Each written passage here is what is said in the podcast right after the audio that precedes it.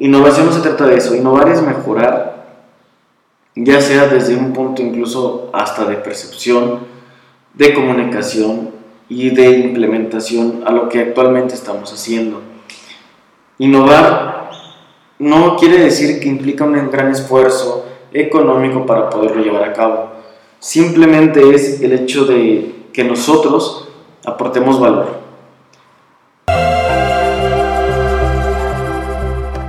Bienvenido.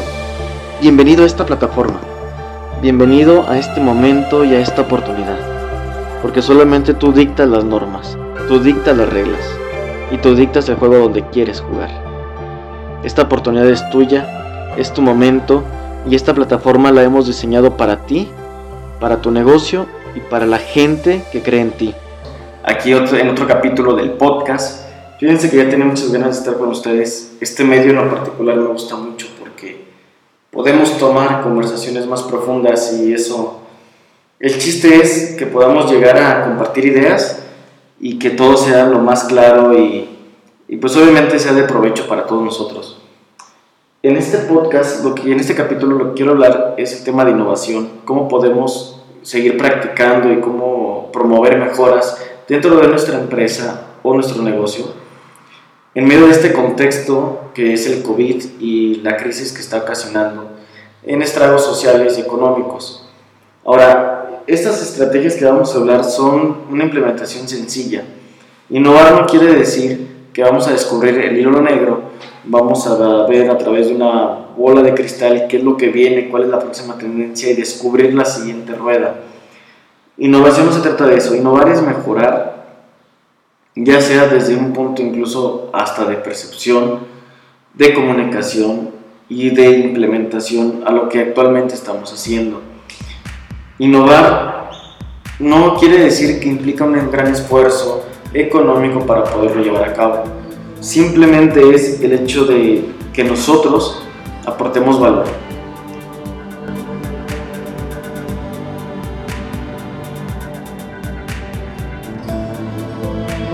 La primera forma de innovar que podemos prácticamente hacerlo desde hoy, desde ahorita, es con los medios que ya tenemos, con los recursos financieros, con toda la capacidad que tenemos a través de nuestra empresa, es ver qué más, a qué, a qué más gente podemos vender, a qué otro grupo de clientes podemos atender es una primer diversificación de acuerdo al nicho que atendemos nosotros. Esto lo podemos ver en industrias eh, que actualmente están trabajando para un sector que ahorita está detenido. Un ejemplo puede ser, por mencionar algunos, hay industrias que se dedican dentro de su capacidad instalada a trabajar la piel eh, en varias zonas del Bajío que sus clientes actualmente son empresas automotrices. Cuando se detuvieron, eh, ya tenían la capacidad instalada, tenían la gente que está capacitada, que está preparada para trabajar con, con piel, para el tema de los asientos. Entonces, pues ellos pueden atender otro nicho que vienen siendo muebles eh, para el hogar, para la oficina, y dentro de ese mismo nicho eh, puedan abrir otras puertas, puedan hacer otras ventas.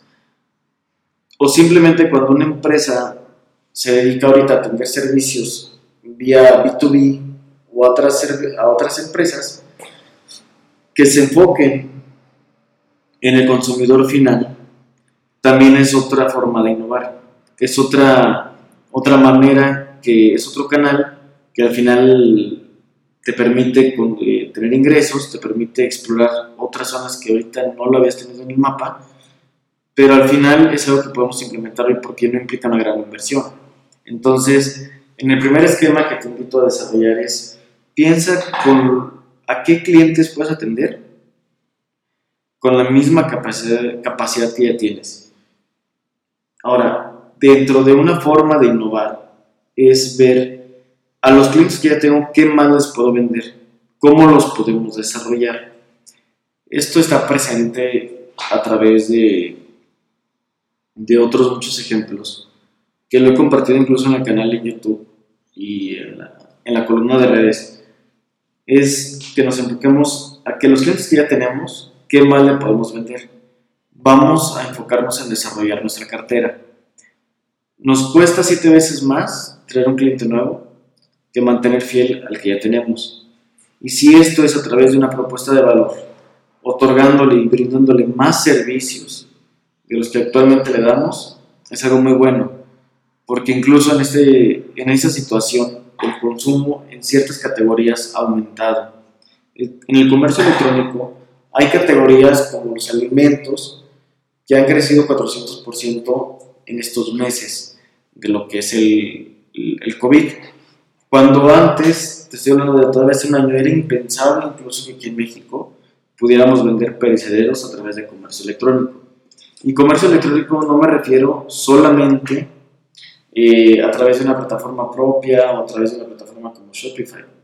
No, sino que a través de un marketplace como Facebook, que actualmente está pasando por ciertos cambios y por ciertas mejoras, perdón, ciertas mejoras, pues bueno, eh, es una plataforma que nos puede acercar mucho a la gente que está buscando nuestro producto.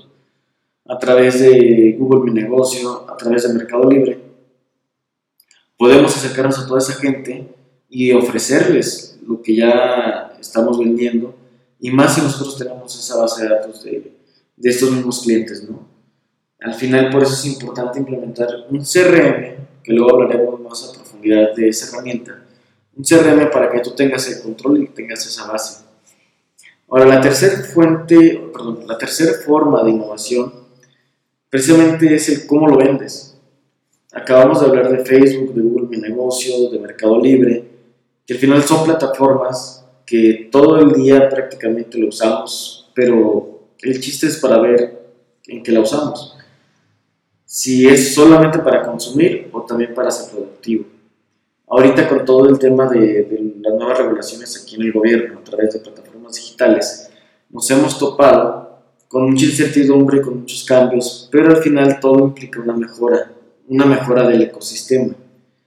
Hay plataformas que realmente de, a través de logística nos permiten llegar a más gente, que si nosotros buscáramos por nuestros propios medios sería muy caro llegar a todo este número de clientes hay que aprovechar las tendencias y hay que aprovechar los, nuevos hábitos de consumo. Y la gente está consumiendo a través de Internet y con un costo a domicilio incluso, pero realmente es que ya la gente cambió sus hábitos, o sea, ya la gente, afortunada o desafortunadamente, le piensa dos o tres veces a comprar, comprar algo que que no esté fuera de sus expectativas. Esto a nosotros como empresarios y como, como emprendedores nos vuelve más exigentes y más... ¿Cómo te puedo explicar? Nos vuelve más entusiastas por desarrollar un concepto nuevo y atractivo. Y precisamente es donde nace la innovación no se trata solamente de lo que vendas, sino cómo lo vendas. Lo repito mucho y lo repito también en los cursos de emprendimiento. Porque la forma en que presentemos el producto y el servicio es clave. Es incluso más importante del producto en sí. ¿De qué te sirve tener un gran, un hermoso, potente vehículo, un carro para venderlo a todos los demás, que puede ser muy bueno, puede ser el mejor de todos, pero si la gente no lo conoce, o inclusive es que a la gente no les atractiva la forma en cómo anuncias ese carro, todo ese esfuerzo que desarrollaste para, para poder dar luz a ese vehículo o a ese proyecto nuevo, de nada va a funcionar, o al menos de muy poco. Entonces, quédate hoy en este podcast con estas tres bases. Haciendo un repaso general, son los siguientes. ¿A qué clientes les puedo vender que no les esté vendiendo ahorita? Que sea parte o aprovechando los activos y la infraestructura que tengo actualmente. El segundo caso es eh, qué productos les puedo vender o qué servicios les puedo vender a los clientes que tengo actualmente al día de hoy y la tercera forma es cómo lo vendo, a través de qué medios, qué plataformas y cómo lo anuncio. Esas son tres formas de innovar que te van a ayudar mucho a afrontar esta época de pandemia y que sobre todo recuerda que en las crisis hay oportunidades. No te detengas, no te dejes caer. Actualmente a través de internet podemos llegar a muchísimas personas. Entonces realmente tanto consumidores como los, las personas que ofrecemos algún servicio o algún producto estamos más que nunca enfocados al comercio electrónico. Entonces la cancha se está moviendo ahí, no pierdas tiempo, implementalo y, y pues nos vemos en el siguiente capítulo. Va, aquí lo importante es que implementes lo más rápido posible estas estrategias, pues para que hagas frente a todas estas situaciones. El último consejo es que no implementes o no trates de implementar una estrategia tan robusta y no se trata de que esperes la estrategia perfecta.